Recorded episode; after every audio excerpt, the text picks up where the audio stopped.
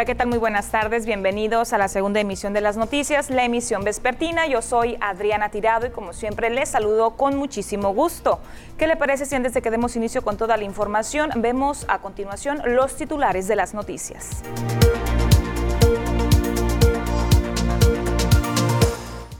Desesperados mazatlecos por la suspensión de agua potable. Este miércoles llegaron a Sinaloa 32 mil dosis de vacuna Pfizer. A no confiarse piden a personas que ya fueron afectadas o vacunadas contra el COVID-19. Buenas expectativas tiene la hotelería para este fin de semana largo. Y en los deportes, Mazatlán FC se prepara para el próximo encuentro que sostendrá contra Tigres. Comenzamos con la información de este día, miércoles 10 de marzo.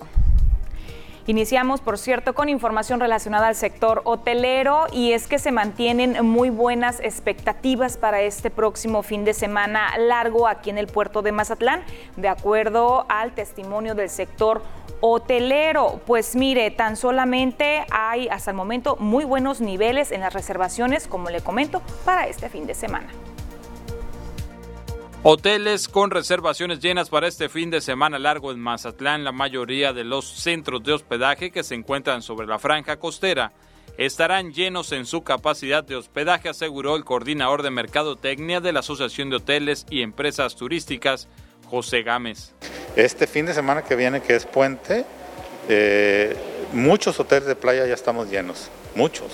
Te puedo hablar cuando menos de 10 propiedades que estamos sobre la playa, que ya estamos llenos, y los que están, todos los que no están llenos todavía les queda muy poquito espacio. Somos la envidia nacional, gracias a que el posicionamiento geográfico que tiene el destino nos ayuda muchísimo con el turismo nacional, regional, mucha gente viene manejando y demás. La conexión vía carretera que mantiene Mazatlán le ha permitido colocarse en la preferencia de los visitantes y es ahora cuando se necesita el Consejo de Promoción Turística de México que desapareció el gobierno federal. Por ello, un grupo de empresarios pertenecientes a la Asociación de Hoteles está invirtiendo en una campaña de primavera con una inversión aproximada de 2 millones de pesos dirigida al mercado nacional. Un grupo de hoteleros nos unimos, estamos aportando recursos propios del, del hotel para sacar una campaña emergente de primavera. Ciudad de México, ahí los medios son más caros, estamos haciendo muchas estrategias, Tijuana, Guadalajara, Monterrey. Y mercados primarios carreteros, los que estén a menos de cuatro horas de distancia, y los mercados secundarios carreteros que estén a menos de bueno, a menos de ocho horas de distancia manejando de Mazatlán. Para Semana Santa los niveles de reservación son menores a los de años anteriores, pero el fenómeno de vacaciones de inmediato es algo que se ha presentado durante la pandemia, por lo que las expectativas siguen siendo positivas. Con imágenes y edición de Gustavo García, informa para las noticias TVP Omar Lizárraga. Y ante la alerta que emitió Estados Unidos, donde pide no viajar a México por los riesgos que representan los riesgos de contagio de COVID-19, bueno, pues al respecto, Canaco Mazatlán eh, confía en que eso no afecte a este destino turístico para la próxima Semana Santa. Hay una noticia también no muy positiva, que es el tema de lo que el anuncio que ya hizo Estados Unidos. Estados Unidos da un anuncio muy fuerte en donde pues le dice a sus ciudadanos que no viajen pues, a México, en este caso en Semana Santa y en Pascua. Obviamente si hay una afectación fuerte a nivel nacional, económica y, fuerte también en el tema, pues a todos los destinos turísticos de, sol y playa, ¿no?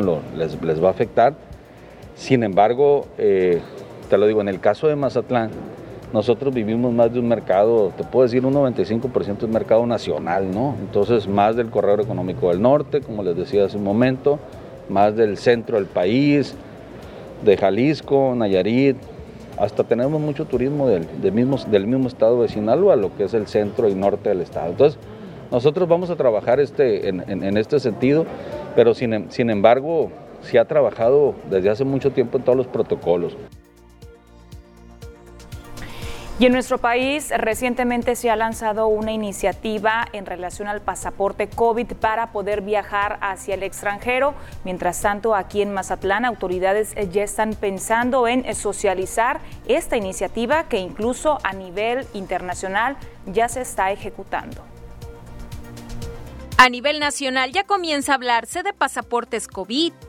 Se trata de un requerimiento que estaría siendo obligatorio para viajar al extranjero a partir de este año, teniendo como antecedente a China, que ha sido el primer país en implementarlo. Junto a naciones como España, Dinamarca y Bruselas, México ya ha expresado a la Organización Mundial de la Salud la intención de lanzar un pasaporte de vacunación contra el virus como documento oficial para viajeros internacionales. Ante ello, el Centro de Atención y Protección al Turista en Mazatlán ya traza estrategias para la socialización de la iniciativa. Es algo que efectivamente se está promoviendo porque el administrador del aeropuerto, Víctor Vladimir, el licenciado Víctor Vladimir del Ángel, nos ha pues, pedido que esto lo estemos difundiendo y así es como lo hemos venido haciendo. Em, pues es la nueva forma para viajar ¿no? Y pues no, no han tenido ningún problema con eso, o sea, se ha llevado de la mejor manera. Ahí involucra muchas las digamos, políticas de cada empresa en particular. Ellos ya pueden ir preparados con ese documento en mano, directo a hacer su, su check-in. En cuanto a la operación de los módulos de pruebas rápidas COVID-19, en el Aeropuerto Internacional de Mazatlán, Rafael Buelna Tenorio, Macías Fregoso dio a conocer que estos siguen funcionando sin problemas siendo apoyo la instancia municipal para brindar información a los pasajeros. Bien, los módulos han estado funcionando bien. El aeropuerto nos ha pedido eh, también la ayuda para estarlos promoviendo, resolver todas las dudas, con cuánta anticipación tienen que irse la persona, eh, cuánto tiempo toma la prueba, si ellos ya llevan una prueba de un laboratorio autorizado, si ellos se las hacen válida. Entonces, toda esa información de las preguntas frecuentes, nosotros tratamos de socializarlas previo al vuelo en las páginas, hacemos la labor de socializarlas en las páginas donde sabemos que hay más extranjeros. Entonces, como previo a su vuelo, ellos ya van informados. Indicó que se trata de medidas que han contribuido a mantener a Mazatlán en niveles bajos de contagio de coronavirus, esperando que esta misma tendencia siga para beneficio del propio destino turístico. Con imágenes y edición de Andrés Viera, reportó para las noticias TVP Cecilia Barrón. Y en otros asuntos, choferes del transporte público de Mazatlán hacen un, hacen un exhorto a las autoridades para que existan más espacios de estacionamientos públicos, sobre todo en la zona turística o en su defecto que haya una mayor flexibilidad. Reclaman prestadores de transporte público la falta de espacios para estacionarse y realizar la carga y descarga de pasaje en la zona turística de Mazatlán. Muchos tienen que detenerse en doble fila y estas acciones los llevan a ser sujetos de constantes infracciones por parte de las autoridades de vialidad. En realidad sí, sí, a veces batallamos para, pues, para estacionarnos, para agarrar un corte, para agarrar esto, pero pues eh, como le digo, pedimos un apoyo a las autoridades, a, a lo que es la supervisión de nosotros, pues que nos den margen también de estacionarnos para agarrar un corte, porque cada vez es una infracción, es cada esto, entonces pues en realidad no, no nos conviene ese caso. Sí, estamos batallando porque no hay, no hay estacionamiento, pues, pues, aquí nos paramos un ratito y vámonos nomás donde se puede, hay acotamiento y y si no, vámonos. Porque... sí les quitaron varios espacios, ¿verdad? Sí, claro que sí, quitaron varios espacios, pues casi no hay estacionamiento. En lo que respecta a la demanda de sus servicios, aseguran que se han mantenido con niveles aceptables de trabajo, sobre todo los fines de semana, que es cuando repunta el número de visitantes en la ciudad. Pues en realidad, fin de semana, en fin de semana es cuando tenemos un poquito más de movimiento. Está empezando a llegar el turismo un poquito más y pues nos da margen también a a que nosotros pues salgamos un poquito adelante. Pues ha estado tranquilo ahorita, los fines de semana es cuando repunta, repunta mejor. Eh, sí. hay turismo ahora? Sí, sí hay, gracias a Dios. Hay poquito pues entre semanas, pero ya el fin de semana repunta más. Para el próximo fin de semana largo, así como para Semana Santa, se dicen preparados para recibir a los turistas. Con imágenes y edición de Gustavo García, informa para las noticias TPP Omar Lizárraga. Y en este tema, sobre todo, el riesgo que representa para los pasajeros cuando los operadores se estacionan para bajarlos o bien para subirlos en zonas donde no está permitida. Esperemos y que las autoridades presten atención a esta demanda de los operadores del transporte público de Mazatlán. Siguiendo con otros asuntos, Jesús Antonio Estrada, quien es el comandante de, de tránsito municipal, indicó que actualmente se registra una ligera tendencia a la baja en cuanto al número de accidentes vehiculares. En accidentes, pues sigue, sigue igual, sigue, sigue, no ha aumentado, no ha aumentado, seguimos con la vigilancia, seguimos con la vigilancia, patrullaje móvil, con eh, los dispositivos encendidos, este, para evitar las velocidades, los alcoholímetros siguen implementándose tres, días por semana. Y, pues sí, los accidentes van a la baja, van a la baja.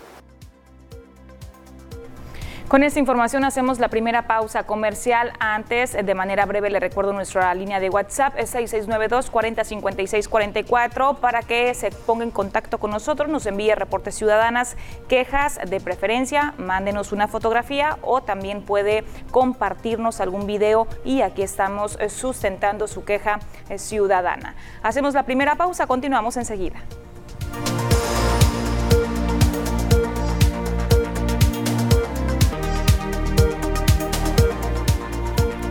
Estamos de regreso con más información relacionada al sector salud y es que todo parece indicar que ya comienza a agilizarse el programa de vacunación aquí en el estado de Sinaloa. ¿Por qué? Porque durante la mañana de este día, miércoles, llegaron más de 32 mil vacunas Pfizer para los estados de Sinaloa y Chihuahua, mismas que servirán para continuar con el proceso de vacunación en lucha contra el virus del COVID-19.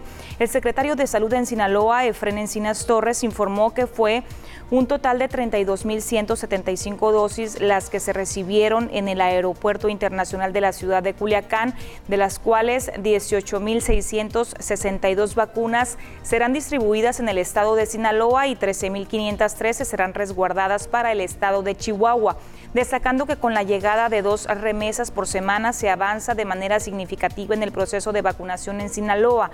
Las vacunas serán resguardadas en los ultracongeladores de la Facultad de Ciencias Químico-Biológicas de la Universidad Autónoma de Sinaloa para que en su momento sean enviadas a los municipios que se verán beneficiadas con ellas. La vacuna viene en excelentes condiciones y se revisaron todos los protocolos para que así sigan hasta su aplicación directamente en el brazo de los sinaloenses. Con esta entrega de vacunas por parte de la Federación al Estado serán ya 12 los municipios que habrán iniciado con el proceso de vacunación a los adultos mayores. Asimismo, se continuará con la aplicación de la vacuna al resto del personal del sector salud para que de manera paulatina se cumpla con este proceso Vamos a escuchar a continuación al secretario de Salud en Sinaloa, Efren Encinas Torres. Hoy recibimos alrededor de 32 mil dosis de vacuna de Pfizer para los estados de Sinaloa y Chihuahua. Cubriremos los municipios de Cosalá, Angostura, complementar Nabolato. Esta vacuna de Pfizer viene para adultos mayores y continuaremos también al personal de salud de todo el estado. Es una vacuna en la cual se integra con un programa de seguridad nacional las diferentes estructuras del gobierno federal a través de la Secretaría del Bienestar, la Delegación Federal del Bienestar en Sinaloa, las Fuerzas Armadas y Educativo como es la Universidad Autónoma de Sinaloa. Seguiremos accionando para beneficio de Sinaloa con esta vacuna. No hay que bajar la guardia, como siempre lo decimos, saldremos adelante. Pues ahí está la recomendación directamente del funcionario estatal. No hay que bajar la guardia, aunque ya haya iniciado el, eh, proceso de vacunación, sobre todo al personal de, eh, del sector salud y también a los adultos mayores. Y mire, yo le quiero preguntar si a usted es de las personas que ya fue contagiada con eh, COVID-19. Le invito para que preste atención a la siguiente nota informativa. A las personas que ya tuvieron COVID-19, la Secretaría de Salud, a través de la jurisdicción sanitaria número 5, las exhorta a seguirse cuidando, pues el periodo de protección por los anticuerpos que se generaron es variable en cada persona, explicó Andrés Sidarta Indú Pérez. Mencionó que el periodo de duración puede ser de entre 3 y 6 meses después de la infección del virus, aunque cada cuerpo es distinto y se pueden tener recaídas.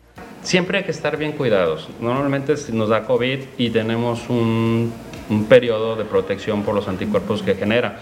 Es muy variable. Aquí depende, hay muchos estudios que dicen que depende de la carga viral que haya tenido uno cuando se enfermó, qué tantos síntomas o no presentaste para que tengas cierto periodo de, protección de anticuerpos, pero la literatura ha marcado desde tres meses hasta cinco meses que va ahorita o seis meses. Y no nomás porque te haya dado COVID, bajes la guardia, sí generas esos anticuerpos, pero debes de seguir cuidándote con las mismas medidas, porque de lo contrario empiezas a confiar. Sabemos cuando tu cuerpo, por cada persona es diferente, le terminan los anticuerpos y pueda tener una recaída. Indú Pérez informó que las personas que ya se infectaron por el coronavirus y que ya les toque recibir la vacuna, se recomienda esperar entre 15 días y un mes mientras no haya sintomatología y para quienes presentan síntomas o sospechan ser pacientes activos, la recomendación es no aplicarse la vacuna por el momento. Con imagen y la edición de Pedro Velarde, informa para las noticias TVP Adriana Tirado. Y a continuación le voy a presentar la gráfica con la información sobre los casos activos que prevalecen a nivel nacional. ¿Cuál es el reporte que nos hacen las autoridades de la Secretaría de Salud en cuanto al número de casos confirmados? Ya está la información aquí eh, preparada. Son 2.137.884 los casos que se tienen confirmados, de los cuales eh, prevalecen activos en el estado 41.394. Lamentablemente, pues la cifra de personas que eh, están falleciendo sigue en aumento todos los días. Actualmente se tiene registro de 191.789 y eh, por el contrario, las personas que ya tuvieron COVID-19 y se recuperaron, 1.681.336. Enseguida vemos las cifras que ya competen a nuestro estado, cuál es el reporte más actualizado que nos proporcionan nuestras autoridades. En cuanto al número de casos confirmados, 34.526, sospechosos 533, fallecidos 5.451 y también eh, el número de personas que se recuperaron 28.574.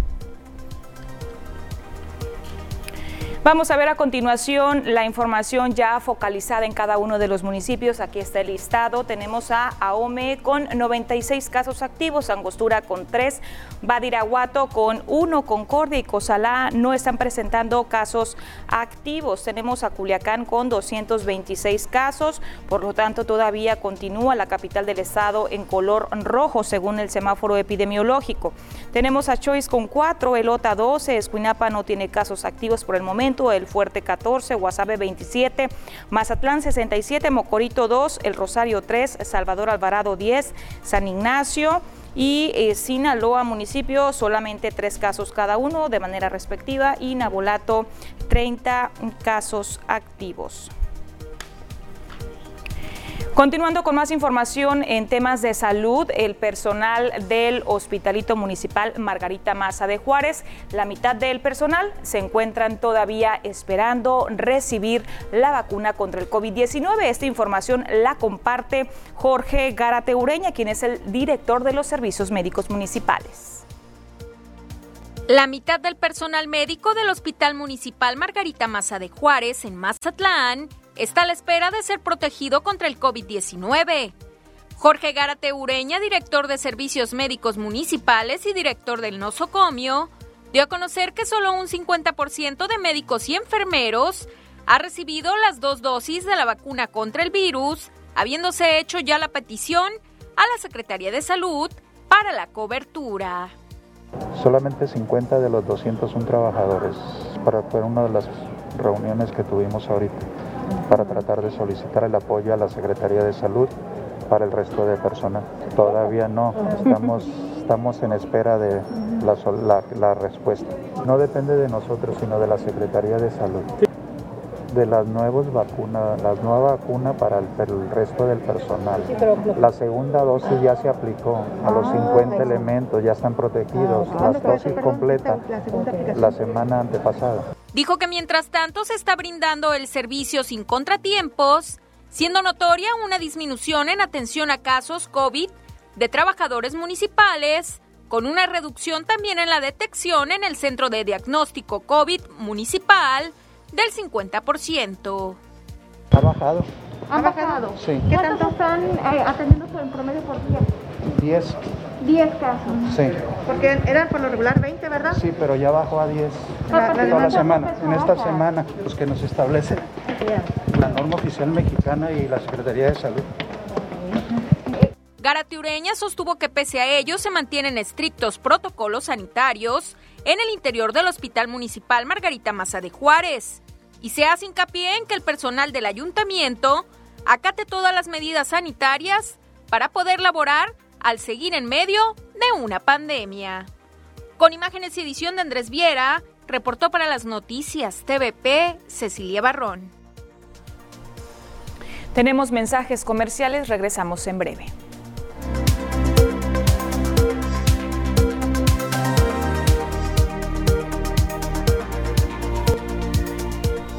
Estamos de vuelta, ya le tenemos preparado el reporte del clima, cómo estarán las temperaturas. Es importante que ya comencemos a monitorear el, el cambio constante que empezarán a tener. Para ello ya está preparada la información.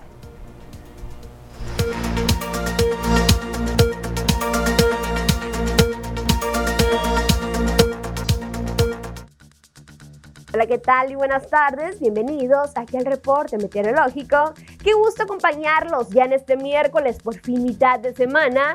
Damos inicio con el mapa nacional para conocer las temperaturas actuales en algunos puntos importantes del país, comenzando por Tijuana. Aquí tenemos un cielo mayormente nublado y 16 grados.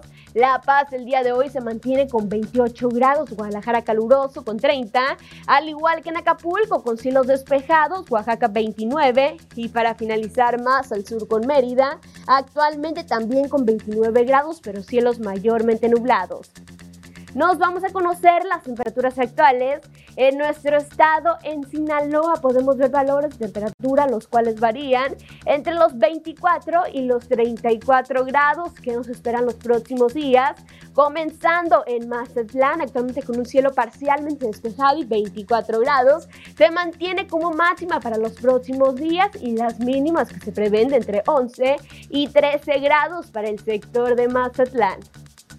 Ya en la capital, Culiacán, actualmente con 32 grados, un cielo mayormente nublado actualmente, pero ya para el día de mañana jueves se comienza a despejar. Solamente viernes se mantiene parcialmente nublado, las máximas que van a variar entre los 28 y los 32 grados para el sector de la capital. Ya en Guamuchil, caluroso el día de hoy con 34 grados como máxima. Viernes se mantiene también como máxima con cielos parcialmente nublados. Las mínimas que se prevén de entre 6 y los 10 grados para el sector de Guamuchil. Ya en Guasave, más al norte, actualmente con 33 grados, cielos mayormente nublados, también se mantiene para el día sábado. Ya domingo y lunes se mantiene despejado, las máximas que van a llegar hasta los 32 grados para el día de mañana y las mínimas que se prevén de entre 8 y los 12 grados para Guasave. Ya para finalizar en los mochis, aquí tenemos 30 grados con cielos mayormente nublados. Jueves también se mantiene parcialmente despejado, al igual que el día sábado. Las máximas agradables van a variar entre los 25 y los 28 grados, ya las mínimas que se prevén entre 6 y los 9 grados para los mochis. Respecto a la fase lunar, nos mantenemos aún en cuarto menguante, la salida de la luna a las 4 horas con 53 minutos, la puesta de la luna a las 15 horas con 59 minutos, la salida del sol a las 6 de la mañana con 24 minutos, ya para finalizar la puesta del sol a las 18 horas con 16 minutos. Hasta aquí el reporte meteorológico, espero que tengan una excelente tarde. Thank you.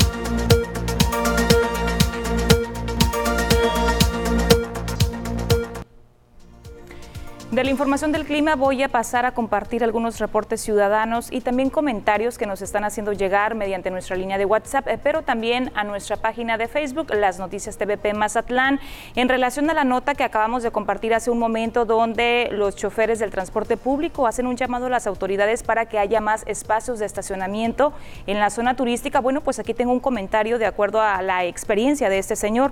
Dice que hace unos días le tocó estar atorado en una glorieta, ya que ahí se paró un camión urbano a subir pasajeros sin importarle que estorbaría a quienes tenían el derecho de circular.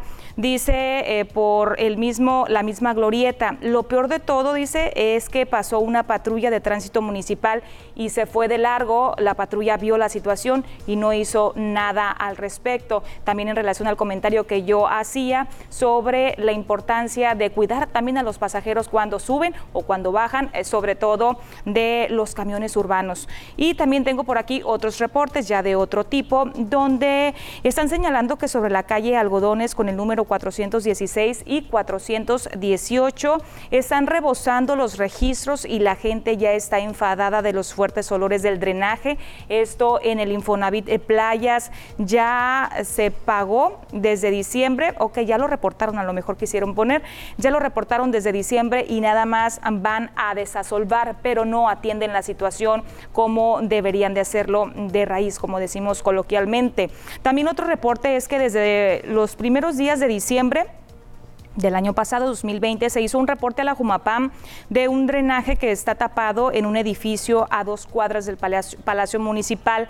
Esta situación en pleno centro histórico de Mazatlán y la insalubridad que provoca este drenaje tapado. No hay una respuesta y ya estamos en marzo, señala esta persona. Nos enviaron la fotografía para que podamos ver la situación que sobre todo eh, causa un peligro esto, ¿no? Para las personas que transitan por ese lugar, para los peatones, esperemos y que pronto atiendan las autoridades este llamado.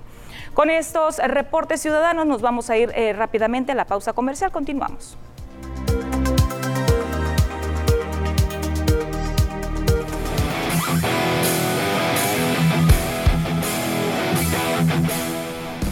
Seguimos con más información, lo que corresponde al mundo de los deportes. Ya está preparado Ernesto Vázquez, a quien saludo con gusto. Ernesto, muy buenas tardes. Adriana, muy buenas tardes. A la gente que está allá en casita, listos con la información deportiva, mitad de semana, con lo más completo. Adelante con toda la información. Muchas gracias y vamos a arrancar con lo que ocurre en lo que es el fútbol amatador aquí en el puerto de Mazatlán. Mis compañeros José Manuel Correa y Carlos Rendón nos prepararon esto referente al arbitraje. Amigos de TVP, les saluda José Manuel Correa desde Villa Unión. Estamos a punto de presenciar la gran final de la primera fuerza aquí en Villa Unión. Un duelo interesante el que nos espera, pero pieza fundamental es el cuerpo arbitral y lo que está conformado también en Mazatlán y en la región de Sinaloa. Vamos a ver esta información. El fútbol es pasión de multitudes, especialmente en el amateur, donde los sueños de amigos se unen para disfrutar del deporte más lindo del mundo, pues en muchas ocasiones representan colonias o municipios y eso le pone un sabor especial a la rivalidad. Pero, ¿cómo sería inmortalizar cada momento en esas canchas de tierra o con poco pasto en primera persona? Es por ello que para el árbitro es muy complicado pitar en el barrio, pero uno fue inteligente y decidió ponerse una cámara para grabar todo lo ocurrido y abrir un canal de YouTube llamado Árbitro Cam. Se trata de Jesús Javier Vera, silbante de las ligas locales de Mazatlán, Sinaloa, quien hizo buen uso de la tecnología y decidió colocarse una cámara GoPro en la cabeza para grabar todas las acciones de los partidos. El silbante es toda una celebridad, pues en su canal de YouTube tiene poco más de 74 mil suscriptores y sus videos alcanzan más de las 10 mil vistas.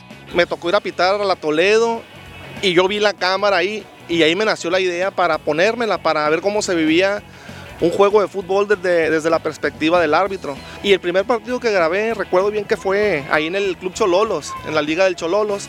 Entonces, este, pues me la puse a ver qué sucedía, pero no, no era mi intención abrir un canal, hacer un canal de, YouTube, ¿no?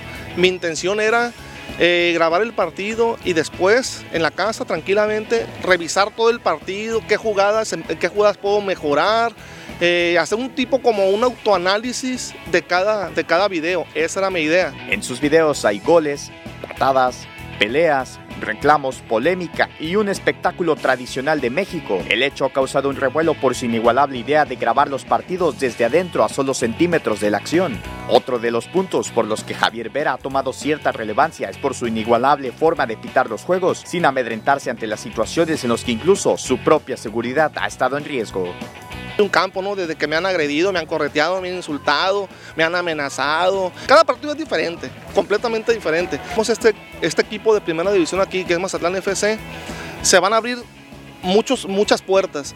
Y no nomás en cuestión del arbitraje, en futbolística, en administrativa, laborales, turísticas. O sea, todo eso se tiene, se tiene que aprovechar.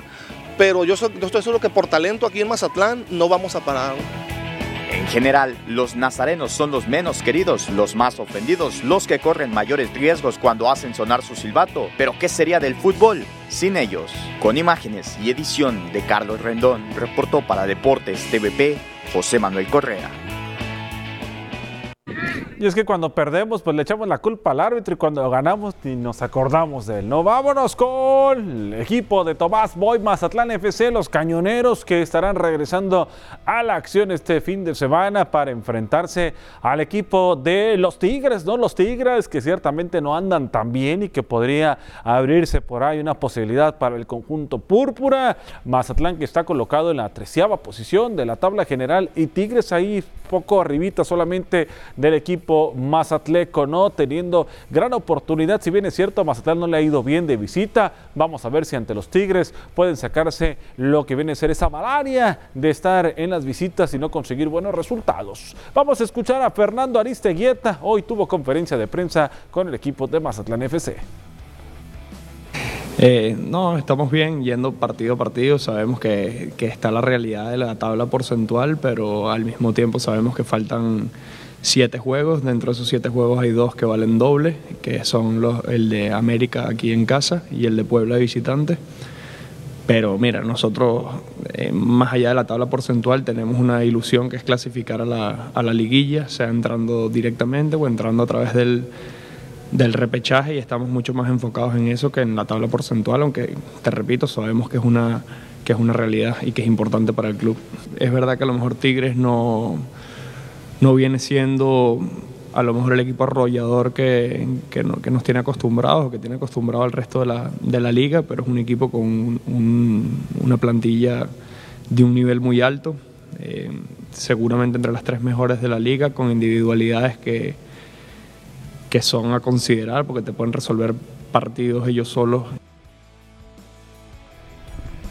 Vámonos con más, porque Rayados en plan ascendente y León que busca el milagro de revivir tras el campeonato. Así llegan estos dos equipos para poner fin a la jornada 3 que quedó pendiente en este clausura 2021 de la Liga MX en el partido que debió jugarse a principios del mes de febrero y se reprogramó ante un brote de COVID-19 que tuvo el equipo de Rayados. Estamos jugando con un partido menos, entonces van a buscar sumar puntos, no León, que no anda bien, es el campeón, está en la parte de abajo de la tabla general.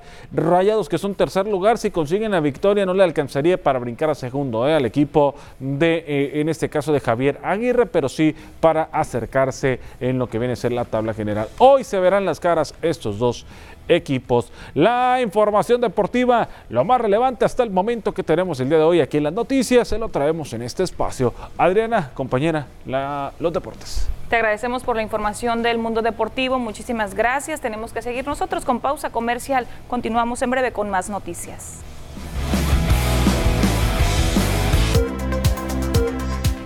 Retomando la información local, a una semana de que se dinamitó el cerro que colinda con el fraccionamiento Real del Valle y donde recordemos algunas viviendas resultaron con algunas afectaciones, bueno, pues la obra fue retomada, aunque se está llevando a cabo con algunas recomendaciones.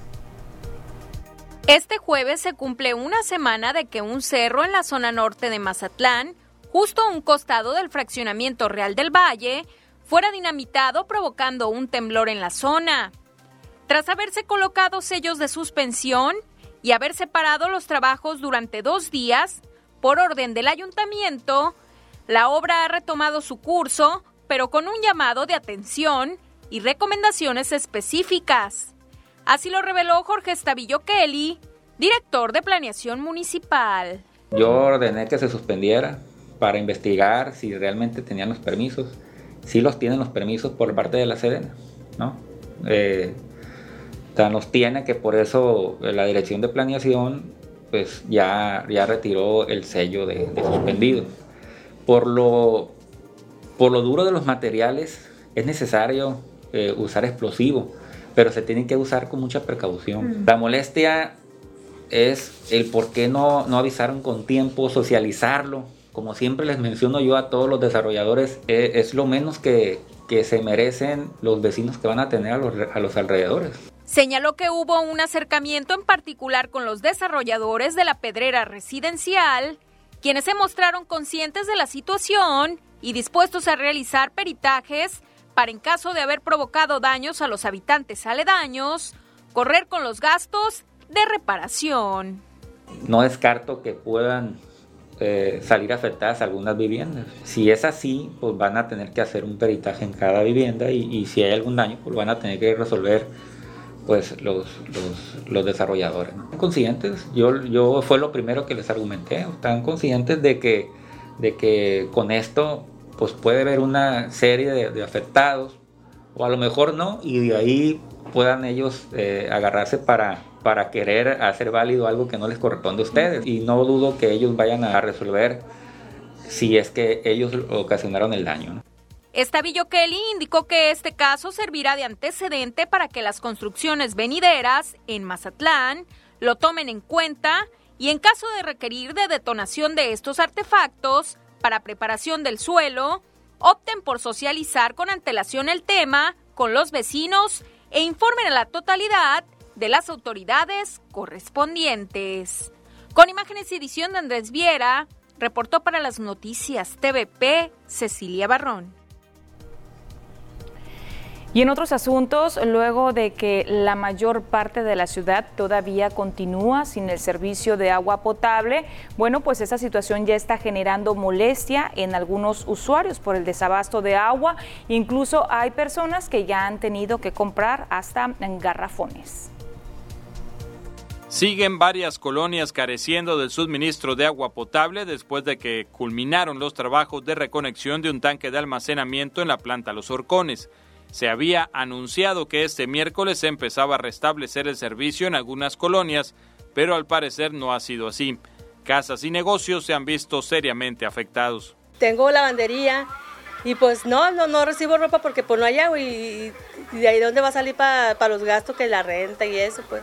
¿Me está afectando directamente? Me está afectando directamente y, y pues sí, sí, sí me afecta que no haya agua. Un negocio eh, pues de una panadería, se afecta lo que es el, te comentaba, el agua eh, se utiliza para lavar los utensilios y todo eso, como el baño también, entonces tenemos que utilizar lo que es el agua como de garrafón y es una inversión extra pues que no se tenía prevista. Sí, igualmente, pues ahorita estamos pues preparando para parar la obra porque no se va a poder por el pegue de blog. Y estamos trabajando y pues no vamos a quedar sin agua y no vamos a poder seguir trabajando. ¿Desde cuándo están sin agua? Pues desde ayer, igual, igual batallando. Las autoridades de Jumapam han anunciado que para este jueves el servicio deberá estar restablecido al 100%. Mientras tanto, los usuarios aseguran que no es la primera ocasión que se quedan sin agua potable, situación que podría tener solución con la instalación del nuevo tanque de almacenamiento. Con imágenes y edición de Gustavo García, informa para las noticias TVP Omar Lizárraga. Y mire, ya le hemos informado que eh, debido a la emergencia sanitaria por el COVID-19, muchas asociaciones aquí en la ciudad están atravesando por eh, una situación económica complicada, ¿no? A continuación le voy a explicar, le voy a informar sobre la actual situación que está enfrentando la Asociación Civil Una Luz hacia el Mundo para Ciegos y Débiles Visuales. Hace más de 35 años que fue fundada la Asociación Civil Una Luz hacia el Mundo para Ciegos y Débiles Visuales, en donde han sido apoyadas distintas generaciones de mazatlecos que presentan discapacidad visual. Actualmente, la asociación está atravesando una situación complicada, pues más del 80% de los apoyos que recibían y que eran destinados por la iniciativa privada, por el momento ya no están fluyendo. Grupo Pegasos es un organismo externo que de manera voluntaria está encargado de reactivar y recuperar a la Asociación Civil una luz hacia el mundo para ciegos y débiles visuales, y para ello ya han iniciado algunas campañas. Estamos haciendo una campaña de, de, reactivación principalmente y para conseguir los fondos estamos haciendo una actividad de venta de chocolates, venta de paletas por todo el malecón y puntos estratégicos.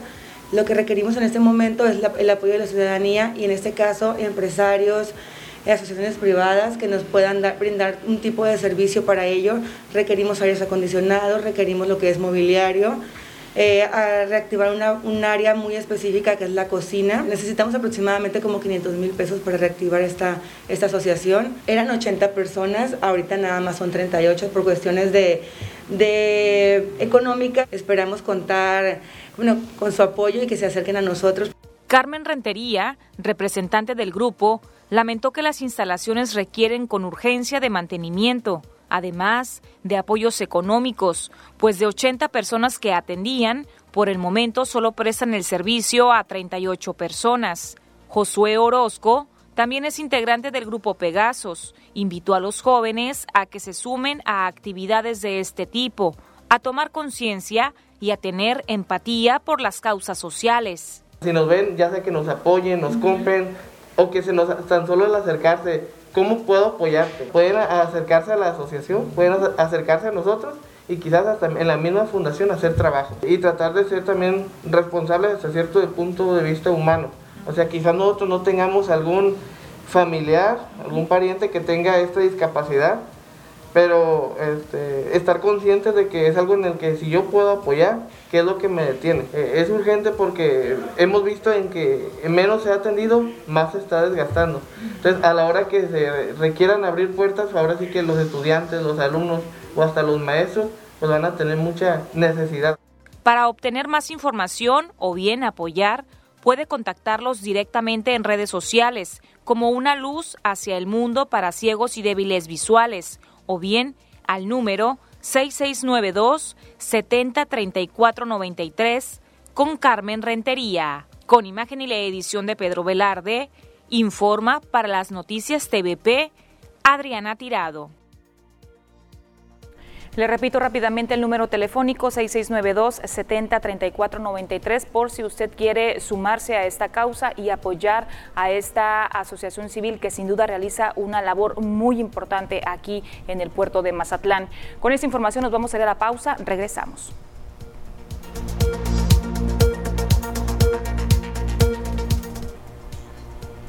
Y este miércoles está de visita por Sinaloa el director del Instituto Mexicano del Seguro Social, Zoé Robledo Aburto. En punto de las 17 horas estaría encabezando un evento junto al gobernador Quirino Ordaz Coppel aquí en Mazatlán. Se trata de la primera sesión extraordinaria del Consejo Consultivo Delegacional en Sinaloa a realizarse en el Teatro del IMSS Mazatlán, ubicado entre las Avenidas del Mar y Gutiérrez Nájera. Continuamos. Estamos de vuelta con información en temas de seguridad, accidentes eh, viales que se han registrado recientemente. Se trata de una persona lesionada, eh, fue el saldo que dejó una volcadura de un camión Torton que transportaba chiles jalapeños a la altura del entronque al Aeropuerto Internacional de Mazatlán. Los hechos se registraron ese día martes como a las 7 de la noche cuando el día de ayer, cuando el chofer de dicha unidad perdió el control de la misma, ocasionando que cayera sobre su mismo eje y quedara recostado sobre el asfalto. La persona que manejaba la unidad de 40 años de edad presentó una cortadura en su hombro derecho y dos de sus acompañantes, uno de 25 y un niño de 12 años, resultaron solo con algunas, algunos golpes leves. Y un accidente tipo carambola se presentó este miércoles por la mañana sobre la Avenida del Mar. En el hecho participaron cuatro unidades, entre ellas un Versa, un Aveo, un Vento y una pulmonía, dejando como saldo solo pérdidas materiales, ya que ningún chofer resultó con lesiones. Y una persona del sexo masculino resultó con varias lesiones de pronóstico reservado en su cuerpo luego de caer de un autobús turístico en movimiento sobre la autopista de Cuota Mazatlán-Culiacán. El accidente se suscitó en el kilómetro 6 de la maxipista cuando esta persona a bordo del autobús turístico al parecer iba de copiloto y al estar hablando por teléfono celular no se percató de que la puerta no estaba bien cerrada y cayó rodando varios metros. Y en otro orden de ideas, ya para despedir, le comparto que uno de los hoteles con mayor tradición aquí en el puerto de Mazatlán, se trata del Hotel Aguamarina, ubicado por el Paseo Costero de Mazatlán, inició hoy el proceso de demolición con el que Grupo Alerta iniciará próximamente un nuevo proyecto. Este hotel inició operaciones en el año 1957 y se convirtió durante varias décadas en uno de los hoteles emblemáticos de este puerto, en donde donde miles de visitantes pasaron momentos inolvidables, además de contar con hermosas panorámicas de las playas del puerto. El Hotel Agua Marina también fue sede de un sinnúmero de eventos sociales, empresariales y políticos, así como de reuniones familiares como desayunos y fiestas de cumpleaños. En las siguientes semanas, directivos de Grupo Alerta darán a conocer el proyecto que se realizará en ese espacio, que recordemos está ubicado por la avenida del Mar entre Río Piaxla y Rafael Domínguez, esto en la colonia ferrocarrilera. Repito, ya inició este día los trabajos de demolición de lo que era el Hotel Aguamarina. Llegamos ya a la parte final del noticiero. Le agradezco mucho por haberme acompañado en una emisión más. Les espero el día de mañana jueves en punto de las 2 de la tarde. Les invito para que continúen, por supuesto, con la programación de TVP. Hasta pronto.